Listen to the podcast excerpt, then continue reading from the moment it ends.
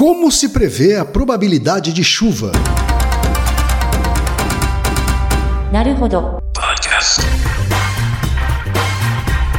Bem-vindo ao Naruhodô, podcast para quem tem fome de aprender. Eu sou Ken Fujioka. Eu sou Taíde Souza. E hoje é dia de quê? Ciência e é senso comum. E antes da gente entrar na pauta em si, Altaí, três recadinhos rápidos da paróquia, Vamos tá? lá. Todo mundo já sabe, tá? Número um, se você quer colaborar com a produção do Naruhodô Podcast e ajudar ele a se manter no ar, vai lá no apoia.se barra Naruhodô Podcast, faça a sua colaboração. Por favor. Número dois, não vai te custar nada, é só ir lá no iTunes Store e deixar cinco estrelinhas e o seu comentário. Isso. Nunca te pedimos nada. Hum. e a terceira e última também tem custo zero. tá? É só apresentar o podcast Naruhodô para uma amiga ou para um amigo que não conhece Naruhodô. Isso. E A às vezes proposta- até não conhece o podcast. Não É, a proposta do Naruhodo é exatamente essa. Como são episódios mais curtinhos, é para introduzir as pessoas à podosfera. é isso aí então, gente. Vamos para a pauta? Bora! Antes da pauta, mais um recado. O Naruhodô está abrindo espaço para o podcast das Minas, porque representatividade é importante também na podosfera. O destaque de hoje vai para o podcast Pergunta de Quinta, comandado pela Mona Motterly. Ouça o recado que ela deixou para você, ouvinte do Naruhodô. E conheça o podcast Pergunta de Quinta, com Saque Feminista e o PDQ Veganista. Oi, eu sou a Mona Motterly, do podcast Pergunta de Quinta. Lá nós respondemos perguntas sobre veganismo e feminismo nos quadros Veg Responde e Saque Feminista. Manda sua pergunta pra gente. Você nos encontra no Spotify, SoundCloud, iTunes ou no seu agregador favorito no feed do É Pau é Pedra, o podcast colaborativo feito pelos patrões do Anticast. Caso tenha interesse em conhecer mulheres podcasters, acesse a hashtag Mulheres Podcasters. O Pergunta de Quinta e o É Pau é Pedra apoiam essa iniciativa. É uma ação de iniciativa do programa Ponto G para divulgar o trabalho de mulheres na mídia podcast e mostrar para todo ouvinte que sempre existiu mulheres na comunidade de podcasts do Brasil. Altair, hoje temos a pergunta de um ouvinte. É uma pergunta chuvosa. Prevemos trovões, Isso. Relâmpagos. Aguaceiros. Altair, a pergunta veio do Ajuricaba Júnior. Ajuricaba é o nome dele. Diferente, hein? pois é. Ele tem 24 anos, faz engenharia civil e é de Dourados, Mato Grosso do Sul. Altair. Cada vez em- alcançando os rincões do Brasil. Exatamente. Altair, a mensagem do Ajuricaba é a seguinte: gostaria de entender como funciona a famigerada probabilidade de chuva. Ele mandou um print né, de um daqueles aplicativos de celular, né? Que mostra a temperatura e uma probabilidade de chuva em forma de porcentagem, né, Altair? Ao longo dos dias, né? Exato. E aí a pergunta dele é: como eu leio esses dados? Ok, às 18 horas existe uma chance de 40% que chova. E às 19 horas também. Mas e se de fato chover às 18 horas? Será então que às 19 existe 40% de chance de continuar chovendo? Ou será que essa probabilidade vai cair uma vez que a chuva já desceu? Bom, deu para entender. Eu é que estou confuso.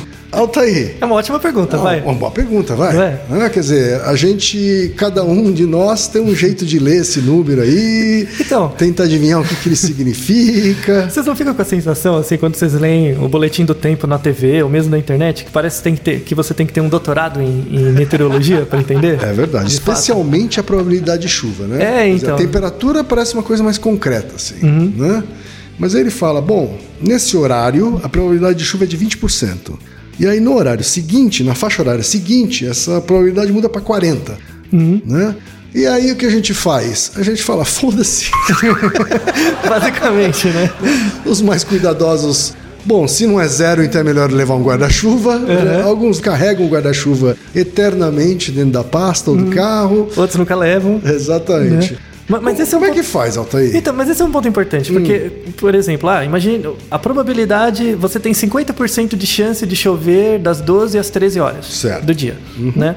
O que, que isso quer dizer? Será que quer dizer que vai chover durante 50% do tempo? Pois é, essa seria uma É, interpretação, então, certo? Será que, e se não for isso, será que quer dizer que existe 50% de chance que vai chover em algum período do tempo? Dessa uma hora? Também é uma interpretação possível. É, então, mas as duas são contraditórias, é meio confuso Sim, mesmo, né? sim, sim. E, e, e aí E a gente- outra é jo- joga um dado e, e a metade, existe metade de chance de chover e metade não. Isso, né? ou chove ou não. né? É, então, as três estão erradas, tá? Não, não é bem assim, tá? Ou seja, as três que são o senso comum estão erradas. Estão né? erradas, Não é, são a leitura correta dessa Isso, porcentagem que é. aparece na previsão. É, então, na, na verdade as pessoas não conseguem usar as informações adequadamente da previsão do tempo.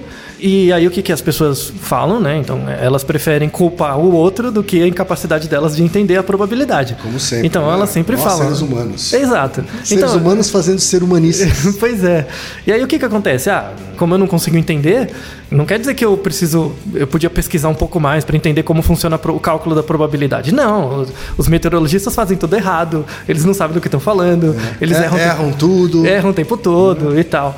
Então a ideia é desmistificar isso e tentar mostrar como que é a explicação formal do cálculo da probabilidade. Até porque, né, Altair, a gente, embora a gente eh, seja uma piada cultural, né, não só no Brasil, inclusive, né, Uhum. É. de, de que os, os homens do tempo, Uhum. os meteorologistas, eles erram Muito, né? muito, né?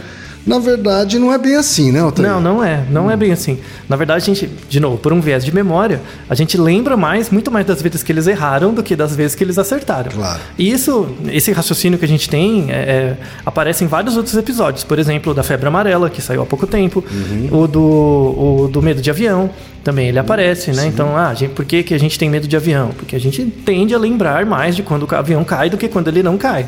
Né? E isso é publicizado mais. Sim. Então a gente é, é mais saliente pra gente perceber que, pô, hoje eu li na, na previsão do tempo que não ia chover e choveu. Uhum. Como assim, né? Então eles estão errados. E você não lembra de todas as vezes que deu certo. Sim. Né? Porque era pra ser, não é nada além da sua obrigação, né? Uhum. É muito é muito coisa daquele do é muito aquela sensação do pai que é muito exigente, sabe? Então, se você fez errado, a culpa é sua, se você fez certo, é a sua obrigação. Exatamente, fez nada mais que obrigação, Isso, né? exato. Então é, é- é complicado mesmo, né? Uhum. E tem uma coisa mais importante que diz respeito a como a gente se comporta frente a Sei. Então, por exemplo, quando eu chego para você e digo, ó, é, segundo a previsão do tempo, existe 50% de chance de chover, Aham. tá? E pegue isso para você mesmo. Então, ó, você tá lendo hoje, de manhã, existe 50% de chance de chover hoje. Uhum. Você sai com guarda-chuva ou não? Eu nunca saio com guarda-chuva. Então, Altair. exato, exato. Mas tem muita gente que sempre sai com o guarda-chuva, não é? sim. Então, e- isso é uma coisa muito interessante, porque como a probabilidade é calculada na sua cabeça e como ela é transformada em comportamento. Sim. Tá? Quando eu digo para você que tem 50% de chance de chover, quando você converte isso para comportamento, ou você leva o guarda-chuva ou não. Então, você vai emitir o comportamento com 100% de certeza Exato. frente a uma probabilidade. Porque não existe levar 30% do guarda-chuva. Isso, você não, exato. Você não vai levar um pedaço do guarda-chuva, né? Levar ou não o guarda-chuva é binário, né? Ou você Exato. leva ou você não leva. Isso. Então, os comportamentos em geral, eles são binários. A probabilidade de ocorrência deles é probabilística. Sim. Mas uma vez que ele começa, ele, ele ocorre com 100% de certeza. Porque ele ocorre. E é isso que gera a sensação negativa nas pessoas. Porque, pô, eu, eu achava que não ia chover, mas choveu. Só que chove com uma probabilidade, mas você age com certeza. Então tem um custo da sua ação. Certo. Então toda vez que você. Isso acaba gerando essa memória negativa. Isso, né? e- exato. De, de erro.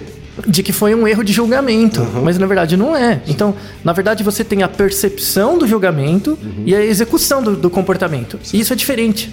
Sim. Né? Isso, coitado dos, dos meteorologistas. Tipo, a área de meteorologia é super avançada, é muito útil, muito importante para várias coisas. Até quero fazer um, um resumo né, da, da área, como ela funciona mais ou menos, antes de calcular, mostrar o cálculo da probabilidade em si. Certo. Mas, o- já vou deixar a mensagem aqui. Apesar de você entender como calcula a probabilidade, mesmo que você entenda esse cast perfeitamente, primeira coisa, pode ser que você veja a previsão do tempo e, e aconteça o contrário, porque a probabilidade não é 100%, então, Sim. né? É a mesma coisa que ganhar na Mega Sena. Lembra, a gente fez um episódio sobre como a matemática ajuda a prever se você vai ganhar ou não na Mega Sena. É um episódio lá atrás. Se você vê, por exemplo, ah, existe 10% de chance de chover. Fala, ah, é baixo, né? Sim. Então não vou sair com o guarda-chuva. Mas pode ser que chova. Claro. É óbvio, né? E aí você fica irritado. Não, não é pra você ficar irritado. É, dada a informação disponível, é como eu consigo prever o futuro. Sim. Né? Não é a bola de Dentro cristal. daqueles 10% é 100%. Isso, é. Então, na verdade, você vai tomar uma decisão em função da informação que está disponível. Certo. Que ela pode ser contraditória ou, ou- ou não, não agregar tanta informação suficiente ainda. Faz parte, tá? Então não, não fique bravo com os meteorologistas. Eles são muito legais, eles fazem um trabalho muito legal. Inclusive, eu não sei se você sabe, na, na USP, né, tem um curso de meteorologia e eles têm um, uma- um chavão deles, né? Que eles falam, a Metel é a mais legal. Tá. É, e é verdade, eles são muito legais mesmo Metel é a escola de de meteorologia. É isso, fica no IAG. né? A Metal é a mais legal. E é verdade, um abraço pra eles. Eu, eu gosto muito do pessoal da Metal. E eu vou, eu vou justificar isso logo mais. Então, vamos fazer um preâmbulo, né? Só pra contar um pouco sobre a história da meteorologia, que é muito legal. A meteorologia começou na Grécia, tá? Não, Mas, na verdade, desde a origem da escrita, você já tinha relatos de pessoas que viam o céu e faziam algum tipo de previsão baseado na observação das nuvens, do vento, enfim, né? Mas o- os babilônios, por exemplo, usavam algumas informações, mas não avançaram muito. A primeira civilização que realmente deu um peso para o estudo da meteorologia foram os gregos e, sobretudo, Aristóteles. Né? Então, Aristóteles ele foi o primeiro que fez uma descrição das nuvens. Por exemplo, dos tipos de nuvem, né? Tem nuvens mais pesadas, mais leves. É, Por que, que isso acontecia?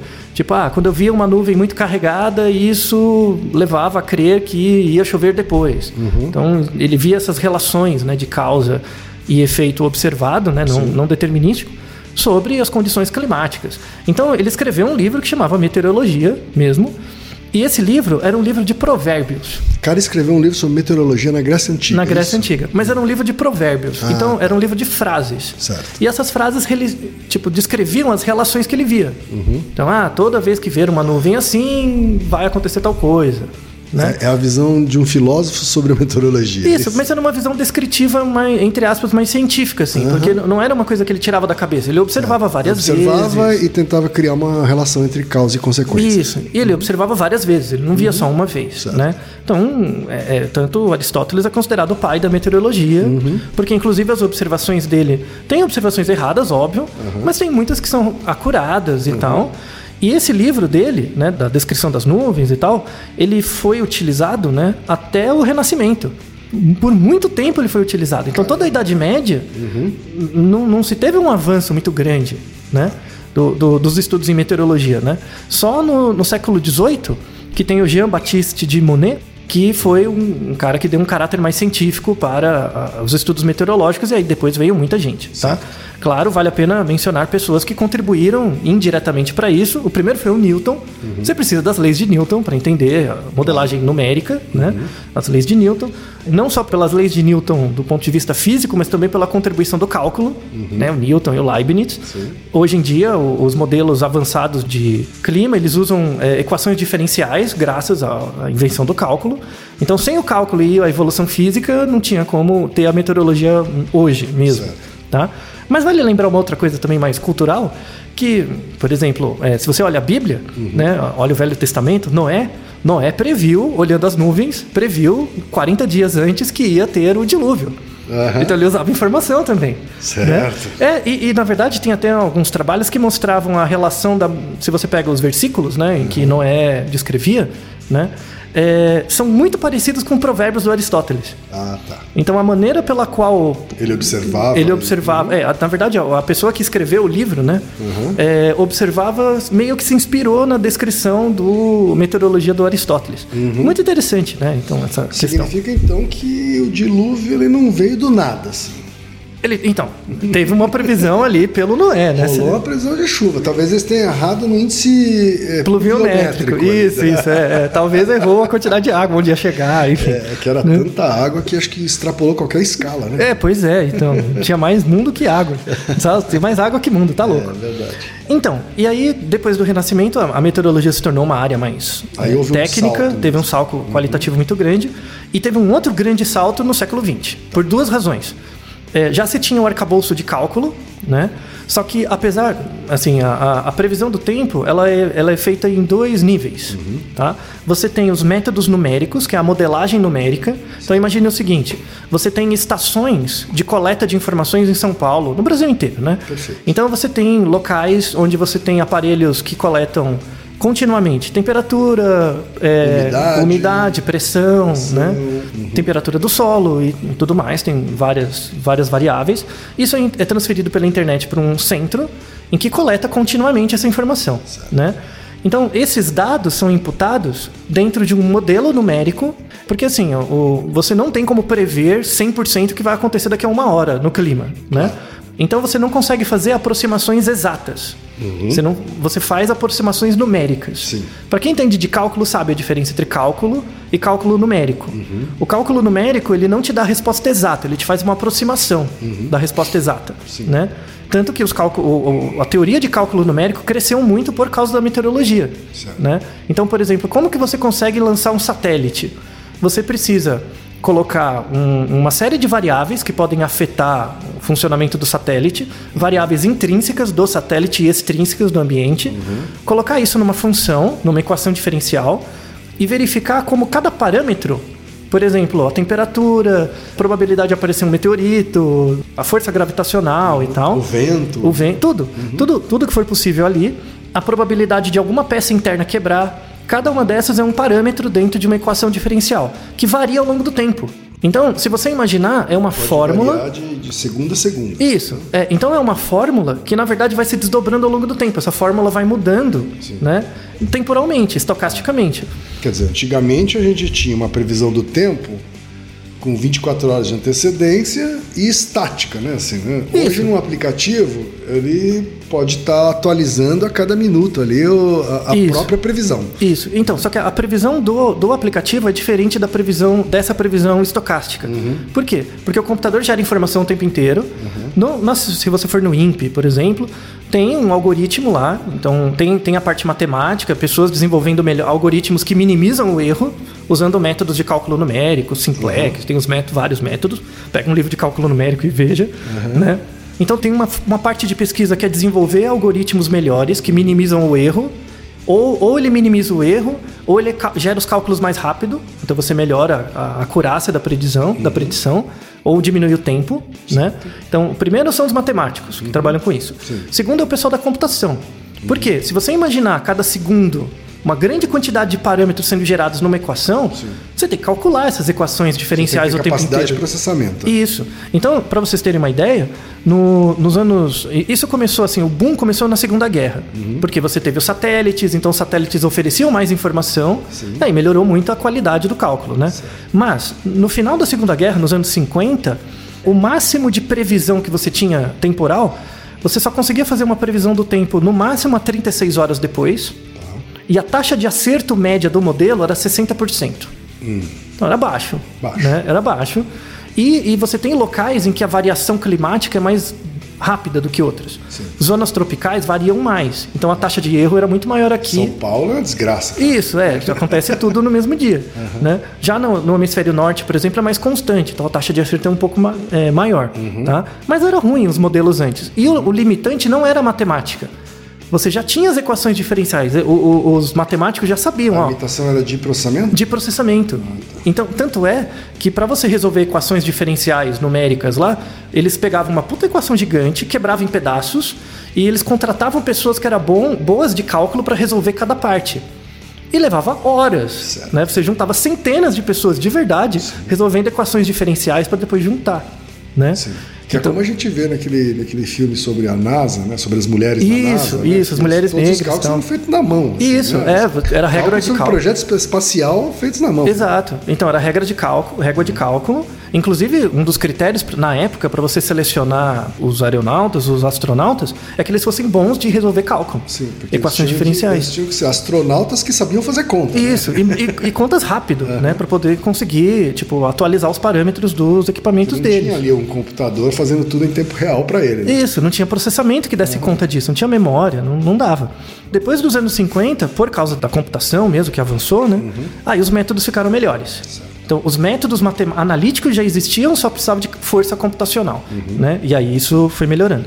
Hoje em dia, a partir dos anos 90, né, por exemplo, no Brasil, que é uma região que tem muita variação climática né, rápida, nos anos 90, até os anos 90, eh, você conseguia fazer no Brasil uma previsão de até 36 horas, Certo. com uma taxa de acerto de 60%, que era parecido com os Estados Unidos. 36 horas, 60%. Isso, é, mais ou menos, né? Mais ou menos isso. Hoje, você consegue fazer uma previsão por 15 dias, tá? Até 15 Verdade, dias. É o que a gente vê no aplicativo do Isso, celular. é, até 15 dias. Sendo que nas primeiras 48 horas, a taxa de acerto é de 98%. E até 5 dias, a taxa de acerto é 70%. Melhorou muito. E isso foi ganho computacional. Principalmente ganho computacional, ganho de satélite, para melhorar a qualidade da informação que é gerada. Certo. Tá? É, Houve o ganho de dois lados, né? De um lado de dados, do outro Isso. lado de capacidade de computacional, computação analítica. Hum. Exato. E aí você tem supercomputadores que processam isso o tempo inteiro. Imagine que é uma equação enorme processada o tempo inteiro, né? E aí, como que é feita a Uhum. Tem previsão? isso também, né? A capacidade computacional ela estende a, a data de previsão, ao período de previsão, Uhum.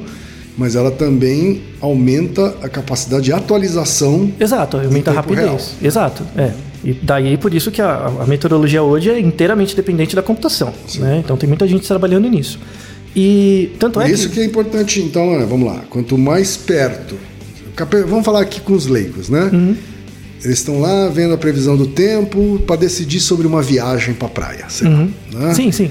Né? É importante eles entenderem que quanto mais perto da viagem, Mais acurado. mais acurada aquela previsão. Isso, exato. Certo? Porque há uma atualização em tempo real, então quanto mais próximo da data da viagem, mais Melhor. acurada vai ser a previsão. Exato. Então, se você olhou a previsão do tempo na segunda E vai viajar no e sábado? vai viajar no sábado, veja de novo na terça, na quarta, na quinta, porque vai, provavelmente vai mudar. Vai, vai mudar e vai né? melhorar. E a acurácia vai aumentar. Exato, exato. Muito bem, exatamente isso. Então, como que funciona a previsão do tempo hoje? Você tem dois níveis, você tem dois tipos de meteorologista, né? Você tem um, se bem que os dois fazem a mesma função, mas eles se dividem um pouco, assim. O primeiro tipo é o meteorologista analítico, que é o cara que vai o meteorologista observacional, que ele vai cuidar da qualidade da coleta dos dados. Né? Se os dados foram bem coletados, se os sistemas estão funcionando direitinho e tal. E atualizar o sistema geral. Né? Cuidar do modelo e tal. O segundo grupo de meteorologistas são os meteorologistas que vão decidir sobre a probabilidade. Isso é importante. A, a probabilidade ela não é gerada pela fórmula. Tá? Porque A- Você tem um monte de dados ali, isso. mas existe um fator humano. Tem, então, é inerentemente humano. A decisão sobre o- a probabilidade de chuva ela é humana. Tá. Lembra muito, lembra muito o mercado de bolsa de valores. Então você pode fazer um modelo econométrico para prever quanto que vai ser a ação da bolsa. Certo. E aí você prevê lá que a ação de uma, uma ação de uma empresa é 20 reais. Né? Segundo o algoritmo, Isso. sem interferência humana. É, isso você Baseado tem. em dados, Isso, é, o mercado diz que é 20 reais. Só que quem vai comprar ou não é você. Mesmo que você faça um bot que compre e venda o tempo inteiro, você vai dar um limite quando ele para, quando ele con- continua e tal. Então, a, a previsão do tempo é exatamente assim. Você tem as informações, só que quem vai decidir a probabilidade final é o meteorologista, é o técnico. Tá? Então, existe uma fórmula que é chamada é, probabilidade de precipitação. Esse é o, o- o valor que aparece ali, Tá. é a probabilidade de precipitação. Chega-se no número, então. O Chega no número. Dá, cospe um número. Ele cospe uma parte do número. Tá. Uma parte é o algoritmo e uma parte é o próprio meteorologista. E a junção desses dois, pela regra do E, da probabilidade, dado que o computador disse isso e o meteorologista disse isso, multiplicando os dois, você tem a probabilidade de precipitação. Tem uma certa média aí entre o É, resultado do algoritmo e é a uma soma- opinião do meteorologista. É, é uma soma de probabilidades. É a probabilidade Isso, do. soma de probabilidades, que é uma, uma conta de multiplicação. Isso, é a regra do E. Uhum. Então é a probabilidade do analista mais o do algoritmo, Uhum. tá? Que aí é, é- a fórmula é P igual a C vezes A, Uhum. tá? Então a probabilidade de precipitação é a chance de precipitação ocorrendo em algum ponto específico de uma área que é coberta pela previsão do tempo. Então, se eu vou fazer a previsão para São Paulo, São Paulo é muito grande. Sim. Então, a acurácia dos equipamentos é, é menor que a cidade. Então, você consegue fazer por áreas menores, Zona Sul, Zona Norte, depois por bairro, né? Então, hoje em dia, com os equipamentos que você tem hoje, você consegue fazer uma acurácia de previsão de tempo de uma área de 20 km quadrados. É pequeno, vai, é Bem uma área pequena. Então, 20 km quadrados é o máximo de acurácia que você tem, tá? De, de previsão hoje. E aí, o- como que funciona a fórmula, né? Então, o P é a probabilidade final, vai ser igual a um C. O C é o nível de confiança do meteorologista sobre o que ele acha que vai acontecer naquela área. Então, imagina um quadrado de 20 por 20 quilômetros, tá? Então, o meteorologista vai dizer, eu acho, eu tenho 100% de confiança de que o que o computador está dizendo faz sentido. Certo. Entendeu? Então, imagine. Então, o computador ele te dá os dados. O computador diz, ó, por exemplo, existe Nessa área nessa aqui- área existe 25% de chance de chover Certo. nessa área, tá? Isso é o que o algoritmo Essa diz. é a opinião do computador. Isso. Aí isso vai ser indexado pela confiança que o meteorologista tem. Certo. Se o meteorologista, por exemplo, o meteorologista diz: Eu tenho 100% de confiança de que esse resultado que o algoritmo está dizendo, 25%, faz sentido. Então você vai transformar isso em números. Então 100% vira 1 e 25% vira 0,25.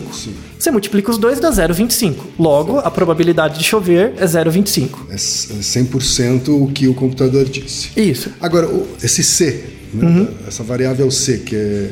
Da confiança. pelo homem, né, a, a probabilidade de confiança do meteorologista, ele se baseia no quê? Excelente observação. Aí fi- finalmente respondemos a pergunta por que que a Metel é mais legal, né? Porque os meteorologistas, eles conversam muito entre si. Muitos. E- Eles estão o tempo inteiro conversando. Sabe? Então, não, não é um meteorologista, meteorologista-chefe que decide, não é isso.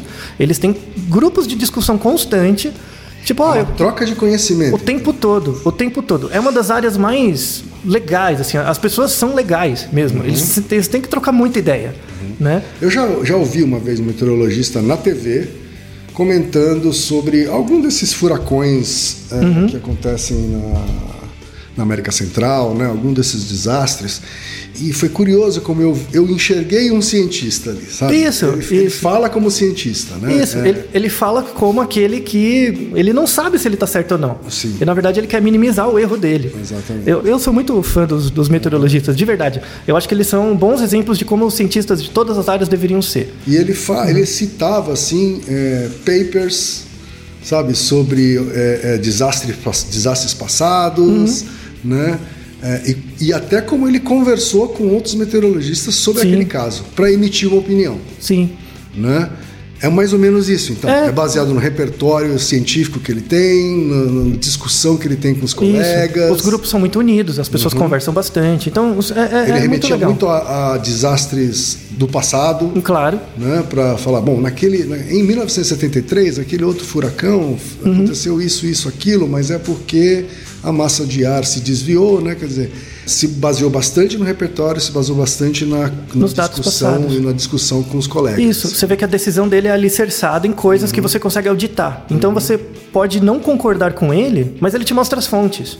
Perfeito. Que é o que o outro meteorologista. Ó, não sei se é 100% não, porque tem isso, tem aquilo. Faz sentido, né, Altair? Porque, vamos lá, se a gente voltar à origem da meteorologia, né, a gente tinha 0% de computação e 100% de Confiança. confiança do meteorologista, É, né? o Aristóteles, no caso. Exato. Né? À medida que você tem um avanço da matemática e, Uhum. né, e do cálculo, etc., e da capacidade de coletar dados, né? porque hoje você pode coletar dados, né? eu já vi fazendas hoje né, completamente automatizadas, né, Uhum. que uma fazenda tem 30 pontos de coleta de dados Sim. né? E que se, ele manda isso para um, uma central de meteorologia, Uhum. né? Justamente para ajudar a prever a- o, o tempo, né? Naque- naquele pedaço. Na- Isso, exato. Né? Porque ele está interessado, ele não está interessado em saber se vai chover em Taubaté, ele está interessado em saber se vai chover em cima da plantação dele. Exato.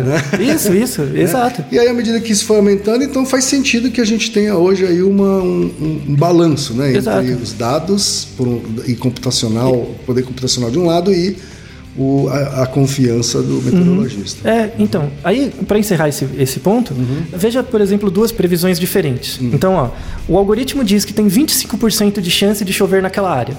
E o os meteorologistas entram num consenso de que isso faz sentido. Então, eles dão 100% de probabilidade. Certo. Logo, a probabilidade de chover naquela área é 25%. 25%. Tá? Uma outra situação. O computador diz que, ah, o algoritmo diz que tem 50% de chance de chover. Só que a confiança dos pesquisadores é 50% também.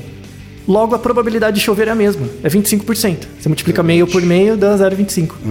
Ou seja, quando você vê a probabilidade de chuva, você não sabe se esse resultado é puramente do algoritmo ou teve uma intervenção da confiança. O número que, a- que o, a Juricaba Uhum. vê lá no, no aplicativo, né? Na verdade já é A combinação a dos combinação dois. dos dois, a Ele- soma dos dois. Isso, ele é a Né? combinação dos dois. E é assim então que se prevê a, possibilidade, a, a- a- a probabilidade de chuva É. que ele está vendo no aplicativo dele. Isso. E aí vale a pena definir o que é chuva também. Ah, é verdade.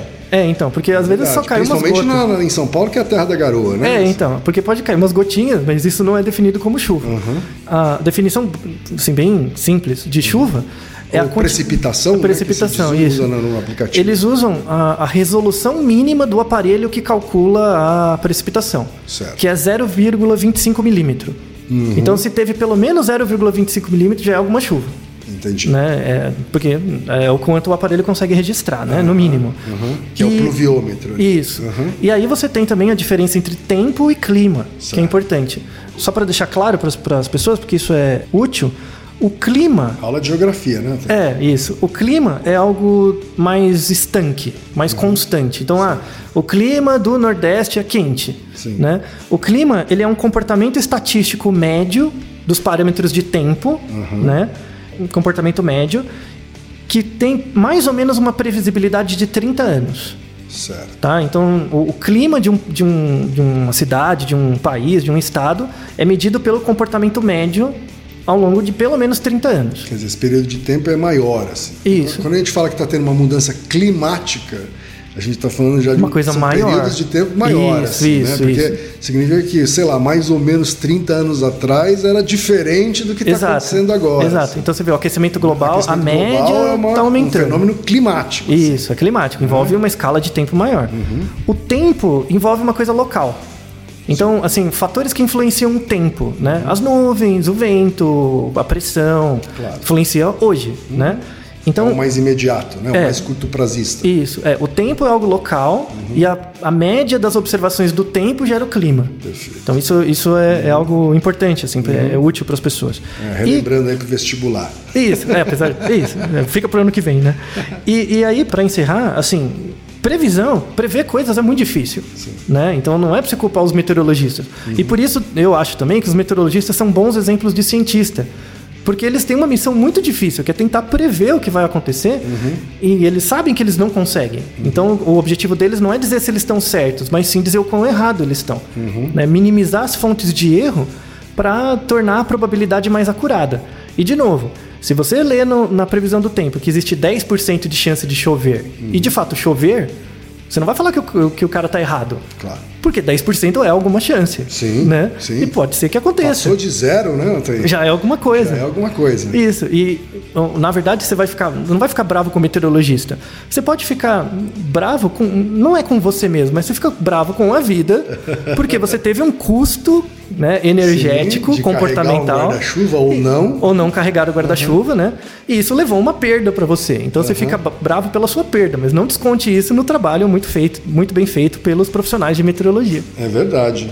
Altair, antes da gente se despedir, só um detalhe que, da, da pergunta do Ajuricaba. Ele diz o seguinte: se de fato chover às 18, estava previsto 40% de, de, de probabilidade de chuva às 18 horas e chove. Será então que às 19 existe 40% de chance de continuar chovendo? Bom, pelo que a gente disse aqui, né? Hoje em dia, a probabilidade de chuva ela é atualizada Continuamente. continuamente, Isso. certo? Então assim, o que ele está enxergando naquele momento é a previsão daquele momento, né? Da última leitura e do último processamento que foi feito pela fonte daquele aplicativo. É. E- Né? Então, se ele abrir às 18 horas, vai ter um resultado. Se ele abrir às 19, pode, ter uma atualização. outro, né? E se choveu às 18, sim, pode mudar completamente Isso. o das 19 ou, continu- ou na verdade aumentar para 100%.